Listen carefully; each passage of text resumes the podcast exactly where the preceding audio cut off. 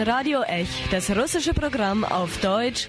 Sie hören uns jeden Donnerstag von 19 bis 19.30 Uhr. Und Radio Ech auf Russisch können Sie jeden Samstag von 13 bis 14 Uhr hören.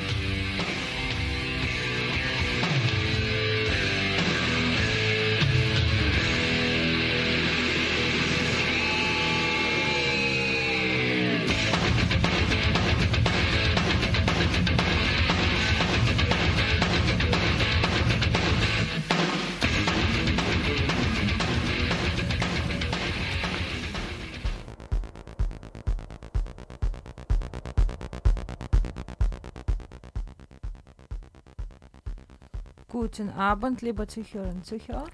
Guten Abend. Heute im Studio sind Dima und Sveta. Und heute setzen wir unsere Reihe mit Liquibers, äh, also Liquidation des Analphabetismus fort. Liquidation des Analphabetismus über Osteuropa, wie wir das nennen. Genau.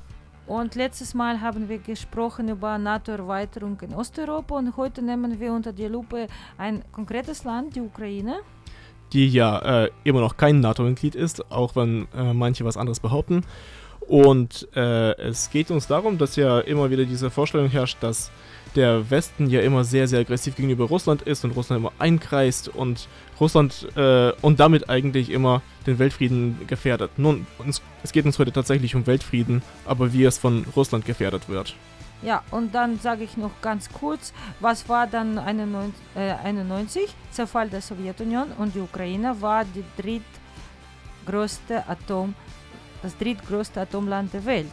Und warum, genau. was es damit geworden ist, das erzählen wir heute in unserer genau. Sendung. Genau. Und jetzt hören wir Jadan, Sergei Jadan, ein ukrainischer Sänger, genau, und sein Band Собаки в космосе mit dem Lied Rakete, also Raketen, gerade um was es geht. im Weltall und das Lied ist Raketen. любові, як приховувати білі, як заходити у хвилі, шрами в тебе на зап'ясті, як орнаменти гербові, світла, золотий пісок ховається в твоєму тілі.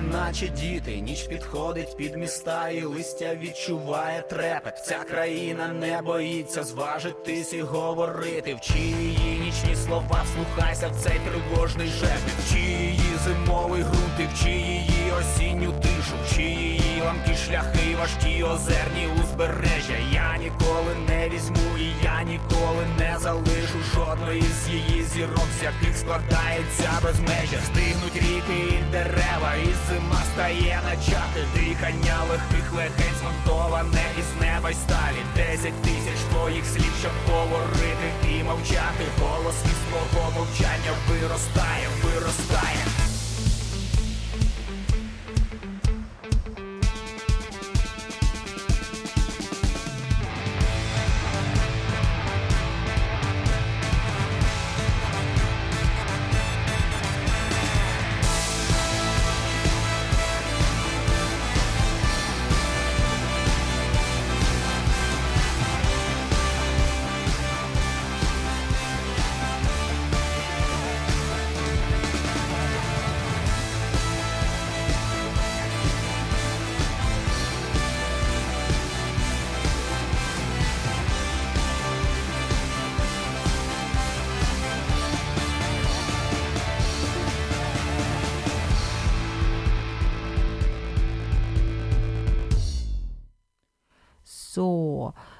Worüber hat, war unsere erste Sendung aus der Reihe LGBS Liquidierung des Analphabetismus?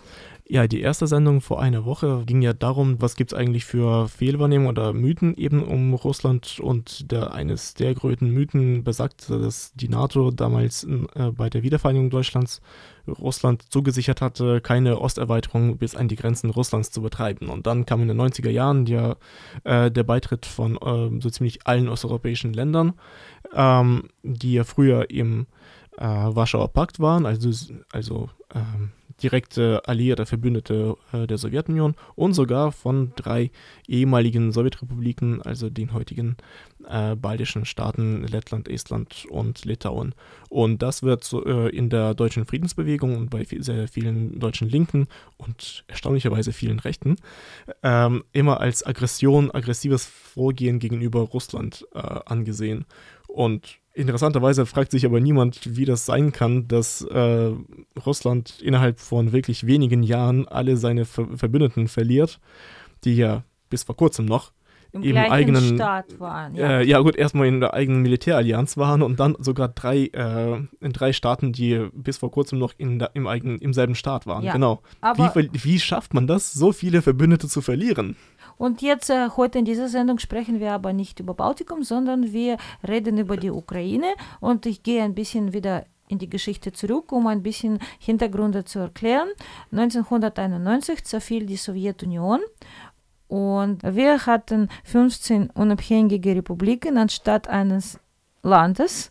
Und äh, darunter einige Republiken, nicht nur Russland, hatten auch Arsenale an Atomwaffen. Davor war der Kalte Krieg. Es war eben ähm, Гонка вооружения auf Russisch, auf Deutsch ist es. Ähm, Äh, ja, jetzt bin ich auch im russischen ja, Atomwettlaufen, ja. Wettrüsten, Äh, genau, Wett Wettrüsten. Äh, so der Westen hat äh, Atombomben gebaut, die Sowjetunion hat Atombomben gebaut und natürlich hat dann diese Basen stationiert und diese Atombombenträger und Abwehrsysteme Systeme und so weiter. Und natürlich Belarus und die Ukraine waren westlicher als Russland. Und natürlich logisch ist zu denken, dass die Atomwaffen in der Ukraine stationiert wurden. Ja, Ja, also im Westen Teil der, im Der westlichen Teil der Sowjetunion. Sowjetunion, genau. Genau, und dann im Dezember 91 hörte die Sowjetunion auf zu existieren und wir hatten eine Situation, dass wir, wenn wir ganz genau die Ukraine anschauen, die Ukraine war im Dezember 91 das Land Nummer drei mit dem drittgrößten äh, Atomwaffenarsenal Welt. Atomwaffenarsenal. Dimitri, wie viele hatten Sie genau? Das ist interessant, dass die russische, so, wenn man zu diesem Thema auf Deutsch recherchiert, müssen wir gleich sagen, haben wir gemacht. Man findet kaum was. Na ja, gut, man findet schon etwas, aber man muss wirklich gut Man muss suchen. man muss wirklich wissen, wonach man sucht und ordentlich ähm, Ah, Recherche betreiben. Obwohl auf Englisch gibt es viel sogar die Dokument Texte von Dokumenten und auf Russisch erstaunlicherweise, trotz ja, auf Russisch Propaganda, genau. gibt es auch dann konkrete Zahlen. Und was haben wir gefunden? Äh, ja, das drittgrößte äh, Atomwaffenarsenal Arsenal der Welt sah damals vor 94 ungefähr so aus, dass man ähm, über 170 Trägerraketen hatte, mit inklusive Interkontinentalraketen und 40 äh, schwere Atombomber. Ähm, die waren alle mit mehreren At- Atomsprengköpfen bestückt. Das ist nicht einfach nur ein Träger, ist auch eine Bombe, sondern äh, die Ukraine hatte über 1200 Sp- Atomsprengköpfe. Also das ist wirklich, äh, wo alle jetzt gerade über äh, Iran oder Nordkorea und so weiter reden. Die Ukraine spielte von Anfang an in einer komplett anderen Liga. Ja, die Ukraine war einfach die, der dritte St- Atomstaat der Welt. Ja, mehr, 91. mehr als äh, Großbritannien, mehr als Frankreich. Einfach, einfach mal gleich oben einsteigen. Und äh, jetzt sage ich was Provokatives. Wenn äh, die Ukraine Atomstaat bis jetzt gewesen wäre, dann wäre es nicht möglich, die Halbinsel Krim zu enteignen, ja, wegzunehmen und zu besetzen. Und es wäre nicht möglich, einen Krieg im Osten der Ukraine zu führen. Aber wie kam es dazu, dass der, der drittgrößte Atomstaat der Welt freiwillig auf die eigenen Atomwaffen verzichtet hat? Äh, ja, genau, das ist, äh, das ist halt die gute Frage. Ähm, äh, es ist eigentlich ziemlich lustig. Äh, die, man muss sich ja mehr oder weniger die Situation äh, vorstellen, wie es halt so Anfang 90er war. Wir haben einmal eben diese allgemeine Stimmung, äh, dass die Blockkonfrontation ähm, vorbei ist. Es gibt auch keinen Warschauer Pakt mehr. Ähm, die NATO fragt sich sowieso, wozu gibt es uns überhaupt noch? Und ähm, ein direkter Krieg oder so etwas äh, steht überhaupt nicht mehr bevor. Alle versuchen sich äh, mit äh, guten Verträgen äh, zusammenzuhalten und äh, die Kooperation untereinander auch zu stärken. Das heißt, ähm, der Handel zwischen Ost und West geht los. Ähm, an Krieg Die- ist überhaupt nicht zu denken. Und die Ukraine hat plötzlich diese 1200 äh, Atomsprengköpfe, äh, die eigentlich ihren Zweck verloren haben. Ne? Also man will sie eigentlich gar nicht mehr einsetzen. Und man weiß auch gar nicht, gegen wen man sich eigentlich verteidigen sollte. Denn Genau, und alles kostet unglaublich viel Geld. Du kannst nicht einfach so in einer Garage eine Atombombe mit Sprengköpfen dann einfach so stehen und verrosten lassen. Das heißt, das Ja. Bedienen von allen, von ganzen diesem Arsenal kostet auch viel Geld. Es war eben, es war ein sehr großer äh, Geldfaktor, wo man sich auch, wie gesagt, eben fragen musste, wozu eigentlich das ganze Geld ausgeben, wenn man sowieso mit niemandem Krieg führen möchte. Man, man konnte sich nicht nur, äh, man muss sich nochmal vor Augen halten, es war nicht nur so, dass man nie, mit niemandem Krieg führen wollte, das ist ja der Normalzustand eigentlich, aber man konnte sich auch nicht vorstellen, dass jemand die Ukraine angreifen würde. Ja, genau. Denn die Oh, Ukraine hatte wunderbare Verhältnisse zu Russland, Weißrussland äh, oder Belarus Westen. auch zu den westlichen Nachbarn, eigentlich zu allen. Es, es gab, man konnte sich einfach nicht vorstellen, wo der Krieg herkommen sollte. Ja, und das ist nicht nur, wer mit wem äh, jetzt einen Krieg führen wollte, sondern äh, die Weltfriedensbewegung fühlte sich, als es es der Frieden gewonnen hat. Ja, man braucht jetzt keine Friedensbewegung mehr, weil der Kalte Krieg zu Ende ist, aber gleichzeitig die Weltöffentlichkeit war besorgt, weil man eben diese Kontrolle über die Atomwaffen äh, verloren hat. Früher war es ganz einfach, dann die USA, äh, dann Großbritannien, die Sowjetunion und plötzlich statt Sowjetunion, statt einen Player, einen Controller, hatten wir dann vier. Kasachstan, Belarus, Ukra die Ukraine und Russland. Und Genau. alle hatten Atomwaffen und natürlich mit vier Atomstaaten zu reden, ist es komplizierter als mit einem. Äh, ja, außerdem wusste man auch gar nicht Bescheid, wie stabil sind diese Staaten überhaupt. Also es gibt ja dieses Vorurteil letztlich im Westen, eben Russland, das ist ein echter Staat. Die die anderen sind, was sind das überhaupt richtige Staaten? Äh, können sie existieren und so weiter? Wie lange sie werden sie sich halten? Ähm, und man hatte tatsächlich einfach Angst, dass, die, äh, dass jetzt äh, zu viele Atomwaffen im Umlauf sind und niemand weiß, wie, ähm, wem sie alles in die Hände geraten können. Also es war wirklich auch tatsächlich ein sicherheitspolitisches Bedenken, ne? so viele Waffen unterwegs ähm, und so viele Staaten auch, Okay, dann deren wollen- Zukunft unklar ist. Ne? Wenn wir das vereinfachen, wir sagen so in diesem Moment, in den 90er Jahren, die Situation war so, die Ukraine wollte kein Geld in diese Betreiben von diesem Atomarsenal äh, zu investieren und wusste auch nicht, wofür die Ukraine so viel Atomwaffen braucht. Und die Welt in gleicher Zeit wollte auch nicht, dass diese Atomwaffen in der Ukraine sind, weil die wussten noch nicht, wie stark äh, der Staat ist, die Regierung und wie Ja. sicher es alles ist. Ja, und überhaupt denken, sprachen alle nur von Abrüstung, letztlich auch von nuklearer Abrüstung äh, sprach, äh, sprachen eben alle. Und äh, deswegen äh, ähm, schlug die Ukraine auch äh, den Weg ein, dass sie mit den anderen Atommächten, die sich ja auch auf die Dauer auch als Atommächte äh, auch betrachten wollten, äh, in Verhandlungen trat und äh, ich weiß jetzt nicht mehr, wer eigentlich genau das vorschlug, aber jedenfalls kam eben diese Idee auf, dass die Ukraine genau eben wie Belarus und äh, Kasachstan auch ähm, dem Atomwaffensperrvertrag äh, beitritt. Und äh, Die zwar als vorhandenen Atomwaffen Genau. Und zwar zum, äh, eigentlich als existierende Atommacht und aber gleichzeitig eben äh, sich verpflichtet, das, das eigene Atomwaffenarsenal äh, abzubauen und eben nach Russland zur Zerstörung auszuliefern. Und ähm, genau das ist dann auch äh, passiert. Äh, auf der Konferenz von der Organisation äh, von Sicherheit und Zusammenarbeit äh, in Europa, OSZE, im Dezember 1994 äh, kamen dann ähm, eben die Ukraine, Weißrussland oder Belarus, äh, Kasachstan äh, auf der eine, einen Seite und auf der anderen Seite eben die Atommächte Russland, USA und Großbritannien zusammen und ähm, unterschrieben eben so ein das sogenannte Budapester Memorandum, in dem ähm, seitens eben der drei langfristigen Atommächte Russland, USA und Großbritannien. Ähm, Nordirland noch, hast du vergessen. Ja gut, Nord Nordirland ist ja Teil von ja, Vereinigtes Königreich. Genau. genau. stimmt. Vereinigtes Königreich, stimmt. Tut mir leid, tut mir wirklich leid. Sonst kann dann bald äh, äh Großbritannien dann äh, Irland auch besetzen, ja? wenn es nach Krim geht. Ja, muss man korrekt bleiben, ja. Genau. Ähm, und äh, ja, wo waren wir? Genau, die äh, langfristigen äh, eben großen, äh, ja, nicht, nicht die großen, die Ukraine war ja die, äh, eine große Nuklearmacht, die langfristigen Nuklearmächte äh, versicherten dann eben denjenigen, die, den drei Nuklearmächten, die ihren Arsenal aufgeben wollten, die territoriale, territoriale Integrität und Souveränität. Und sie versicherten, verpflichten sich auch ähm, eben die Grenzen dieser Staaten zu achten und eben, eben im Anklang mit äh, den Abkommen der OSZE äh, auch äh, nicht, sich nicht in die inneren Angelegenheiten dieser Staaten einzumischen, etc. etc. Also alles, was, was so dazugehört.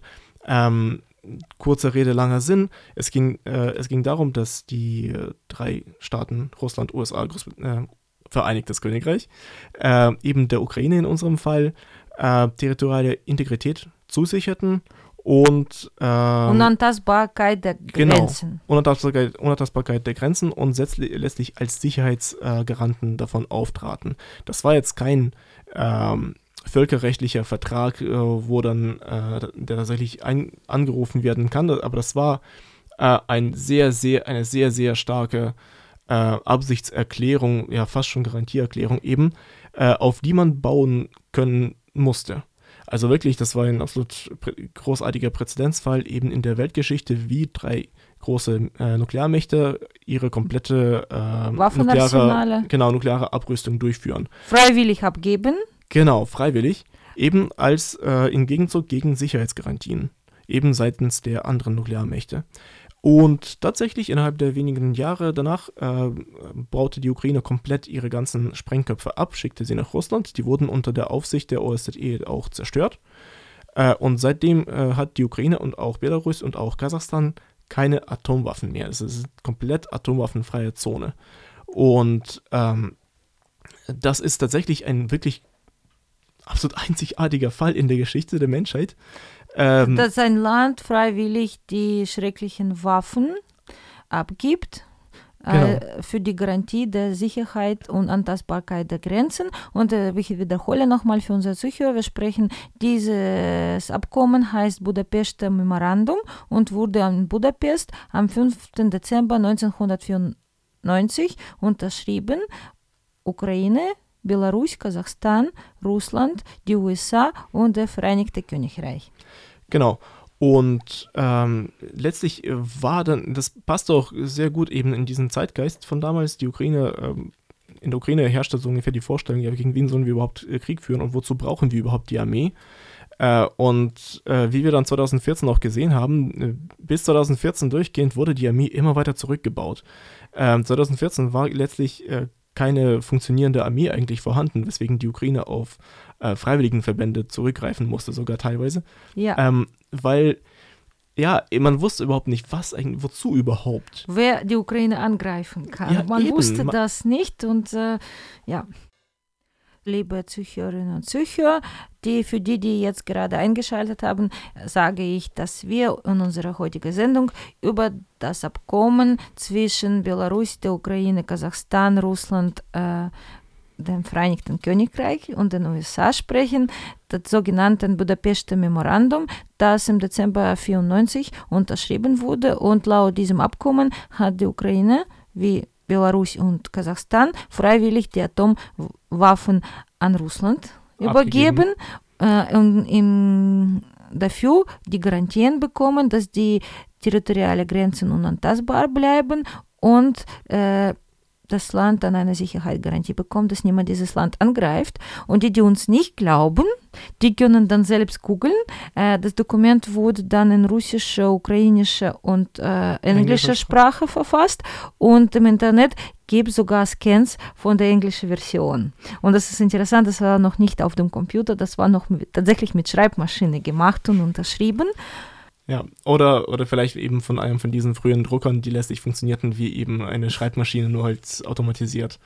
Ja, und was noch mehr interessant war in diesem Abkommen, war noch ein Paragraph, dass alle diese Länder die, äh, die Garantien der Ukraine geben, sondern dass da dann die USA, Russland und der Vereinigte Königreich, die sie fühlen sich verpflichtet, die Ukraine in, in einem Angriffsfall zu verteidigen. Leider im Text des Dokumentes wenn, äh, ist formuliert, wenn die Ukraine mit Atomwaffen angegriffen wird. Leider hat die Ukraine ja. unterschrieben, niemand hat daran gedacht, dass Das man auch auch ohne Atomwaffen das Land angreifen Äh, könnte. genau, äh, genau. Und ähm, eben angegriffen wurde die Ukraine ja auf jeden Fall. Äh, Anfang 2014 marschierte Russland auf der Halbinsel Krim ein. Und ähm, ja, bedenken wir, äh, das Memo Sicherheitsmemorandum wurde Ende 1994 unterschrieben. Und Anfang 2014 war dann der Einmarsch der, äh, der Russen auf der Krim. Das heißt, weniger als 20 Jahre waren vergangen. Und damit hat letztlich die, äh, hat letztlich Russland auch in ganz klar vorgeführt, der ganzen Weltöffentlichkeit vorgeführt, wie lange so das Haltbarkeitsdatum von so einer Sicherheitsgarantie im Austausch gegen, ähm, gegen Atomwaffen äh, ist. Und zwar weniger als 20 Jahre. Das, Genau. Und äh, jetzt äh, wollen wir sagen, warum es ist auch dann für uns wichtig ist. Erstens, äh, wo ist die Friedensbewegung? genau, äh, wo bleibt eigentlich die Friedensbewegung, wenn es ihr um nukleare Abrüstung an, anscheinend geht? Ähm, dann muss sie doch dagegen protestieren. Dann muss sie doch wirklich auf die Straßen gehen, auf die Barrikaden gehen. Denn, denn jetzt äh, ist einiges klar. Wer auch immer Nuklearwaffen hat, wird sie nicht aufgeben. Ja, der, der Sinn unserer ganzen Sendung und was wir heute beibringen wollen, ja, es gab einen Präzedenzfall. Ukraine, Belarus, Kasachstan haben ein Abkommen unterschrieben und geglaubt auf internationale Garantien. Die Ukraine wurde dann 2014 angegriffen und jetzt versuchen dann die Weltmächte irgendwie mit Iran zu verhandeln oder mit Nordkorea, ja, Genau. und wollen dann das gleiche Vorbild für Ja. Nordkorea bieten. Aber welcher Idiot auf der Welt wird jetzt glauben, Ja, wenn ja. es einen Prä Präzedenzfall wie Ukraine gibt? Genau, und außerdem äh, noch äh, anderes. Jetzt, wenn wir von der Friedensbewegung ausgehen, äh, dann wollen wir doch eigentlich auch, dass die USA ihr Atomwaffenarsenal aufgeben, Frankreich auch, Großbritannien, Atomwaffen müssen abgeschafft werden. Und da stimme ich auch zu. Atomwaffen sind furchtbar, die müssen wirklich abgeschafft werden. Aber wer wird das jetzt machen? Jetzt mal ganz im Ernst, selbst wenn äh, die, wenn Großbritannien kein, die Atomwaffen nicht braucht, nicht glaubt zu brauchen, das werden sie jetzt einfach nicht aufgeben. Irgendwelche fünf oder zehn Sprengköpfe werden sie weiterhin behalten, weil äh, man weiß ja nie, ne?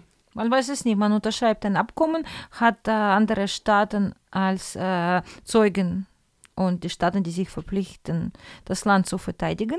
Man Genau. denkt, man hat äh, Garantien.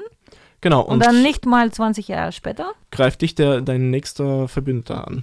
Also dein dein bester Nachbar. Bruder Dein- folgt, dein bester Nachbar. Ja, mit dem du vor 20 Jahren noch im selben Staat warst. Genau. Ja. Und so war es dann in der Ukraine. Und äh, unsere Sendung geht auch leider zu Ende.